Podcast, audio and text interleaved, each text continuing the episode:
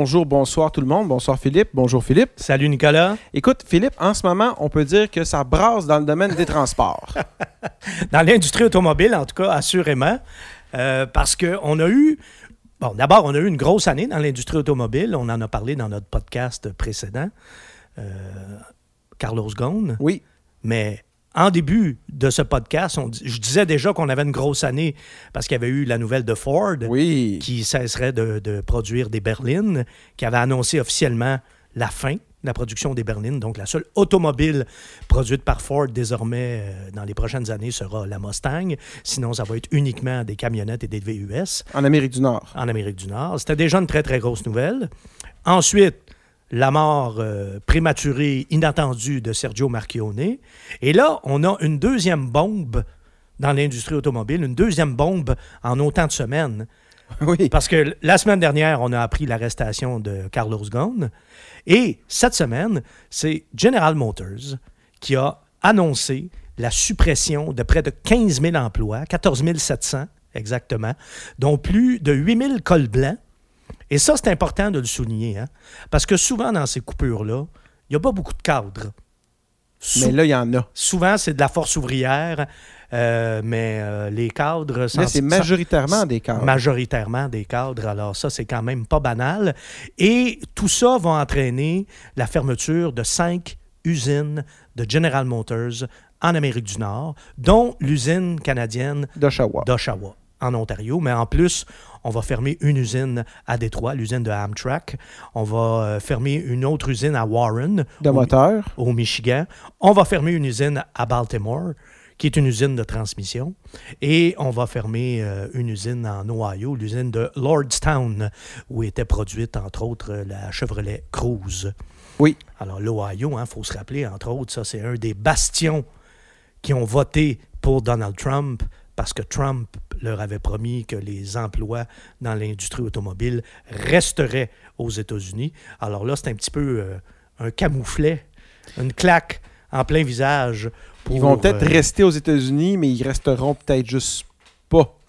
Ben, en tout cas, on sait que Donald Trump a réagi avec ses, euh, ses tweets. Ses jappements habituels. Là. Alors, ça, on va voir. Il dit une chose, son contraire, puis fait des menaces. Bref, on connaît toutes euh, on connaît tous son modus operandi, puis c'est un peu dommage parce que c'est le président des États-Unis et ça en fait à peu près l'interlocuteur le moins crédible dans tout ce débat-là. Bon, fin de la parenthèse politique, on n'ira pas trop loin là-dedans. C'est pas ça le but de, nos podcasts euh, de toute façon.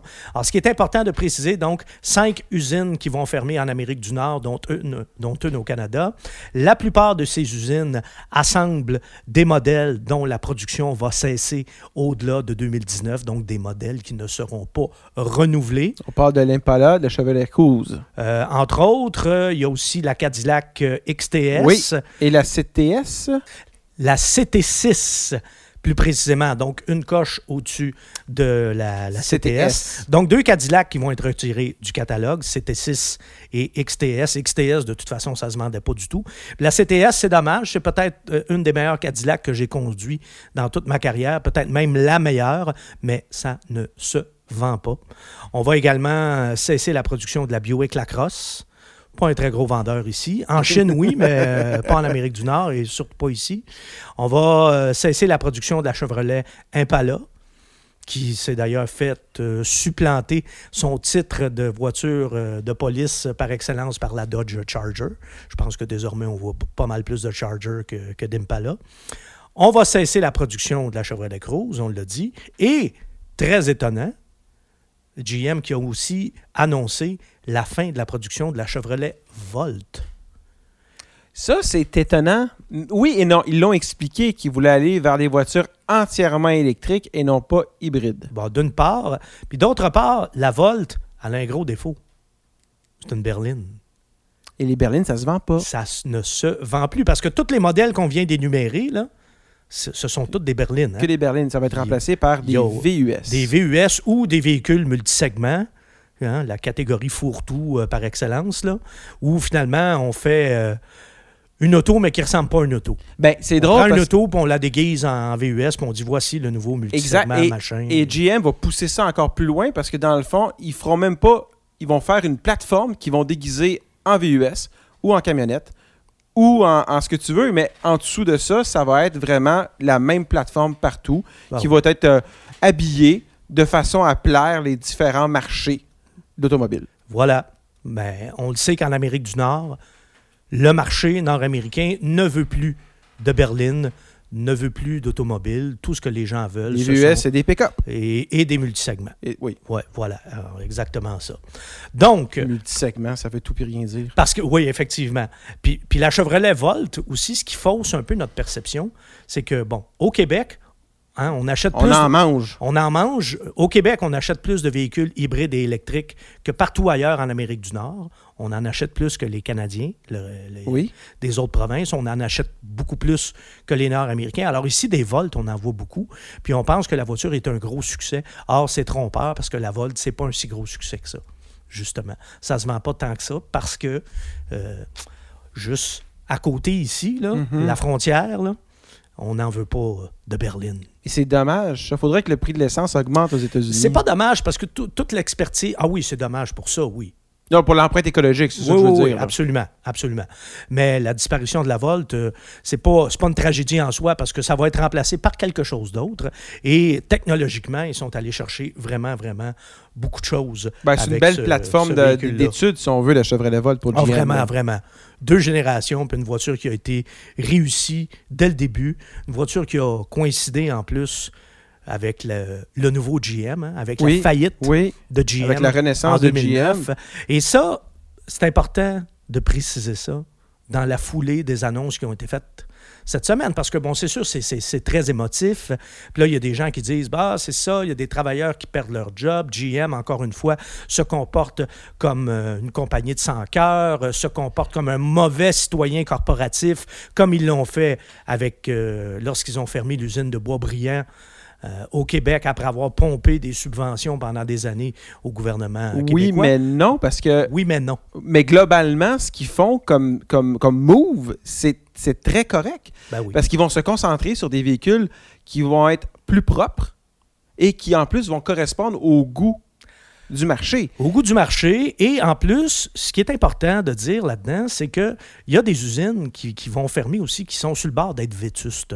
Tu sais, à un moment donné, oui, ton usine, tu peux la réoutiller pour un nouveau modèle, tu peux euh, l'agrandir, la rénover, la rafraîchir un peu et tout ça, mais à un moment donné, une usine, comme autre chose, y a, son cycle de vie prend fin à un moment donné. Et il y a des usines là-dedans, euh, c'est pas compliqué, ça aurait, coûté plus, ça aurait coûté plus cher L'adapter. de les adapter puis de les refaire que d'en construire une nouvelle. Alors, on a décidé de se débarrasser de certaines usines. Écoute, ce qui, on a toujours dit dans l'industrie automobile qu'une usine, pour qu'elle soit euh, profitable, fallait qu'elle roule à peu près, fallait qu'elle ait un taux d'utilisation de 80% Moins de 80% ton usine n'est pas rentable. Et à Lordstown, en Ohio, on était à 30 Oh boy. 31 exactement. On est loin. là. Ah oui, oui, on était très, très loin. Puis à Oshawa, euh, la production a, a diminué énormément aussi là, au cours des 15 dernières années. Là. Donc, depuis 2003, la production a chuté de 84% Tu sais, Oshawa, là, c'était, euh, c'était vraiment, là, euh, c'est ça. c'est une usine qui était sur le, respirateur artificiel. Donc, il n'y a pas de surprise de ce côté-là. Puis, il ne faut pas non plus y aller tout de suite avec le scénario apocalyptique.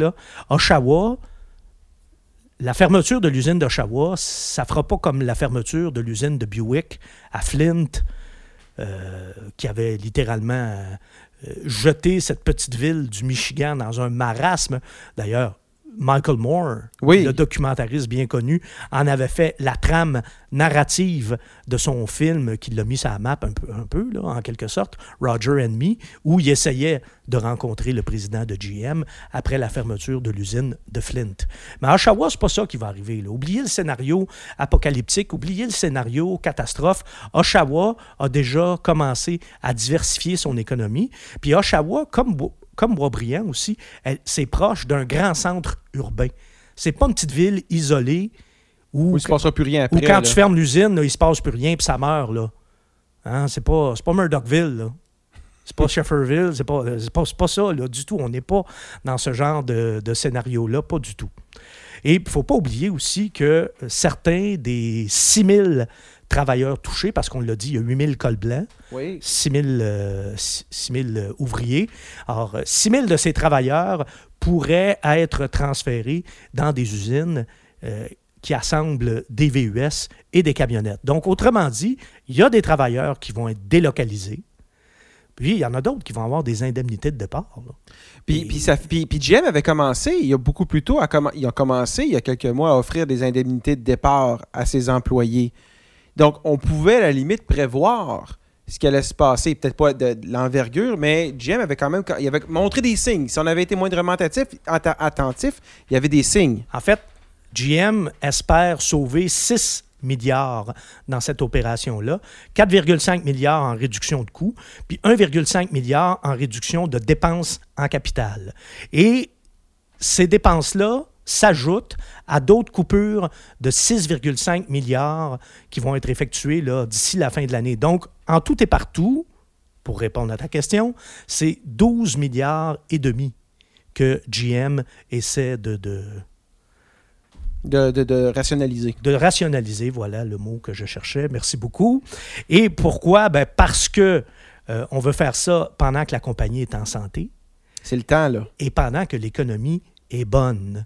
Et ça, c'est ce qu'a déclaré euh, Mary Barra, la présidente de GM. Et là, vraiment, faut saluer la décision de Mme Barra. Parce que d'abord, c'est une décision qui est courageuse.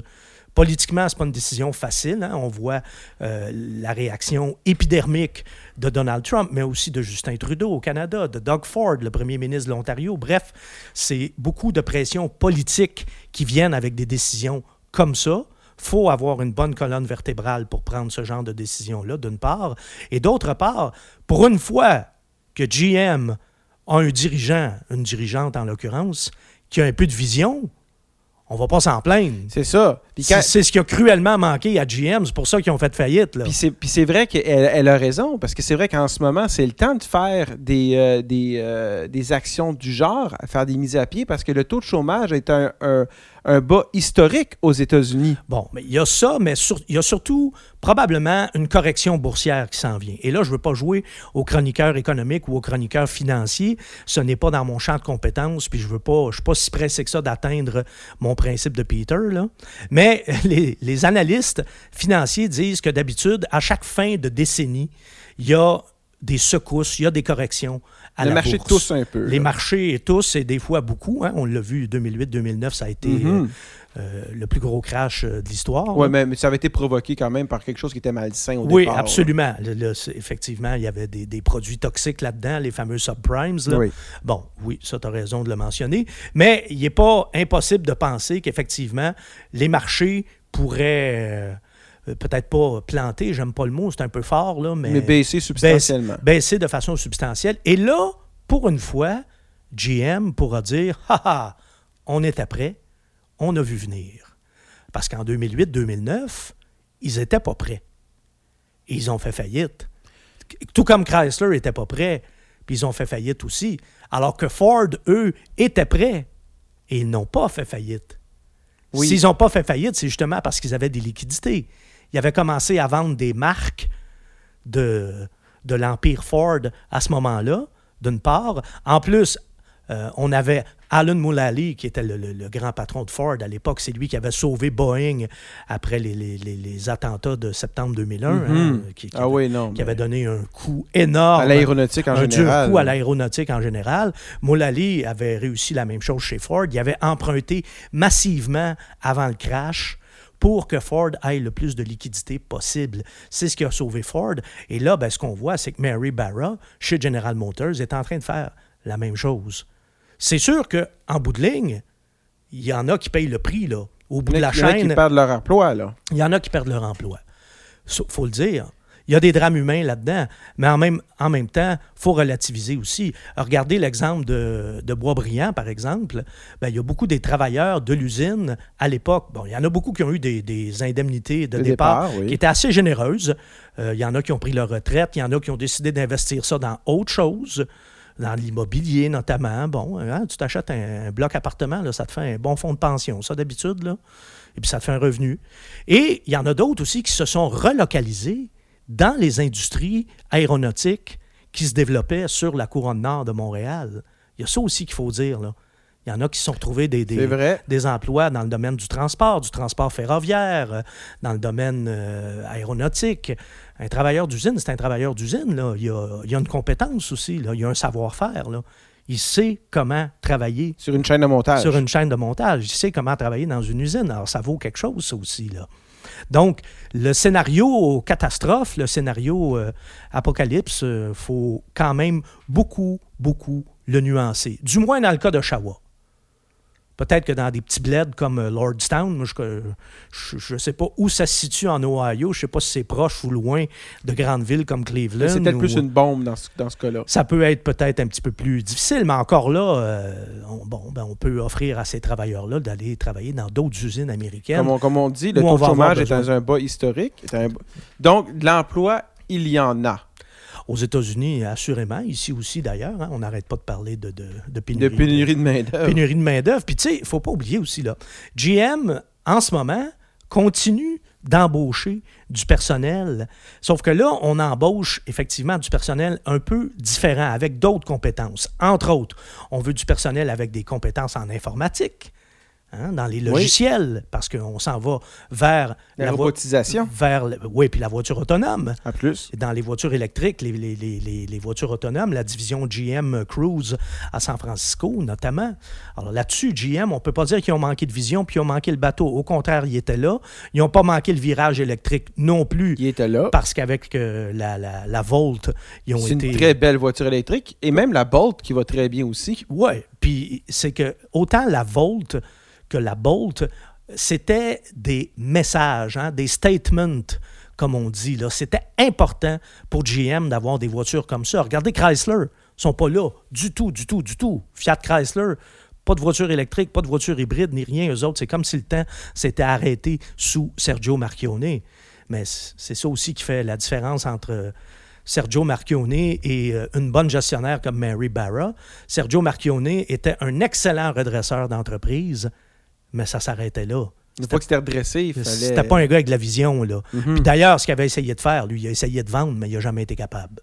Puis finalement, ben, il est mort avant. Mais lui, ce qu'il rêvait, c'était euh, une alliance entre Fiat Chrysler et GM.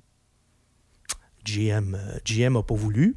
Et puis, euh, encore une fois, l'avenir dira si euh, c'était, une bonne chose ou non. Il hein. faut se rappeler que à l'époque, quand Chrysler était avec euh, le groupe Daimler, mhm. Daimler Chrysler. Ils avaient refusé une alliance avec Renault-Nissan.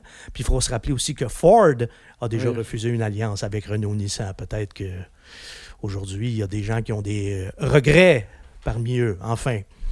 Et puis, ben voilà, c'est une décision qui est... Euh, qui est pleine de sens, en fait. Qui est lucide. Oui. Vraiment, euh, Mary Barra qui a évoqué pour justifier ça tous les bouleversements dans l'industrie automobile. Et la preuve que c'est une bonne décision, l'action a pris de la valeur. Voilà. voilà. Et ça, c'est un très bon point. Parce que si on compare avec une compagnie dont j'ai pas beaucoup envie de parler parce que je les aime pas beaucoup, mais si on compare avec Bombardier, c'est drôle, les autres ils coupent, puis l'action plante. GM rationalise, l'action monte. Bombardier rationalise, action descend. Il y a un problème de communication quelque part. Ben, il n'y a pas juste un problème de communication, il y a un problème de confiance. La confiance, ça se gagne avec la communication. Oui, entre autres. Mais euh, clairement, les marchés ont confiance en, GM. En Mary Barra, oui. en General Motors, tout à fait. Et parmi ces bouleversements-là, ben, on l'a dit, il y a les véhicules électriques, il y a les véhicules autonomes, mais il y a aussi l'autopartage. faut pas l'oublier. Les jeunes, aujourd'hui, ils rêvent plus d'avoir un permis de conduire. Il y en a plein qui n'en ont plus. Alors la voiture, c'est plus une priorité pour les jeunes comme ça l'était autrefois. Là. Puis les jeunes même voient... Pour eux autres, l'automobile, de plus en plus, ce qu'on est en train de constater, il y a un changement dans leurs habitudes aussi. C'est plus un bien, ils veulent plus ça comme une propriété exclusive, ils voient ça plutôt comme un outil, un outil qui peut très très bien se partager. Là. Hein, le, le, transport en commun, le mot le dit, on le partage avec d'autres, le métro, l'autobus. Mais ben, l'autopartage est du transport en commun. Et eh ben voilà. Et voilà. Qui peut être beaucoup plus agréable que l'autobus l'hiver. Donc, euh, Mhm. Je dis, quand je parle de bouleversement dans l'industrie automobile, c'est un euphémisme. L'industrie automobile est en train de se métamorphoser. Il y a eu. On va assister à plus de changements, probablement dans les cinq prochaines années. Qu'on a vu dans les 20 dernières. Ben, puis depuis que l'automobile existe, pratiquement. Parce que, tu sais, à la base, la recette était assez simple. hein. Un moteur, quatre roues, un volant. Ben là, il n'y aura peut-être plus de volant dans un avenir rapproché. Puis, oui, il va y avoir un moteur, mais ça va être essentiellement une batterie. Et, et moi, je me pose la question, est-ce que tout cet engouement ou l'étincelle qui aurait démarré cette métamorphose-là ne serait pas Elon Musk? Ça vient, en beaucoup, partie? ça vient beaucoup d'Elon Musk. Ça vient beaucoup de Tesla, faut le dire. Même si Tesla ne survit pas ou peu importe, on pourra dire que Elon Musk aura, aura enclenché la métamorphose de l'industrie automobile. Oui, parce que Elon Musk a secoué le pommier de tout le monde. Parce que là, les Allemands, là, ils se pètent les bretelles. Là, ils viennent de se convertir à l'électrique. Puis ils s'en viennent tous avec des voitures électriques. Volkswagen qui a annoncé que de- d'ici... euh, Ça va être dur de faire un electric gate, moi, te dire. ben, effectivement, mais Volkswagen qui vient d'annoncer sa conversion à l'électricité, puis ils vont faire juste des voitures électriques Ah, dans un avenir rapproché, euh. sont toutes là. Mais il ne faut pas oublier qu'il y a 10, 15 ans, ces mêmes, Allemands, ces mêmes constructeurs allemands regard- pas. riaient d'Elon Musk oui. et riaient des constructeurs américains aussi qui se tournaient déjà vers l'hybride. Les Japonais d'abord, les Américains ensuite, les Allemands les regardaient de très très haut puis disaient Pff, pff, nous autres là, on y croit pas, on s'en va pas là. Puis eux autres, ils juraient dur comme fer, ils juraient que par le diesel. là. On sait ce qui est arrivé. Et voilà. Voilà. Donc, euh, tout ça pour dire que euh, chez General Motors, ben, euh, la nouvelle qu'on nous a annoncée, c'est C'est comme une un, si mauvaise c'est un nouvelle sirop que ça. contre la toux. Ça goûte mauvais, mais c'est essentiel, puis c'est bénéfique. Ah, c'est exactement ça, mon Dieu. Quelle belle comparaison. Puis je vais terminer avec un petit chiffre qui est très, très, très lumineux. Ben, lumineux, enfin, ça dépend comment on, on voit ça, mais très éclairant, on va dire ça comme ça. C'est que les camionnettes puis les VUS, maintenant, c'est 65% des ventes de véhicules en Amérique du Nord. On n'a pas le choix, là. faut aller là, absolument. Puis, en ce qui concerne l'électrification et la voiture autonome, tous les constructeurs s'en vont là également. Donc, encore une fois, il faut saluer GM qui, pour une fois, n'aura pas raté le train. Ah voilà, Voilà, c'était fort intéressant. Merci Philippe, toujours un plaisir. et à la prochaine.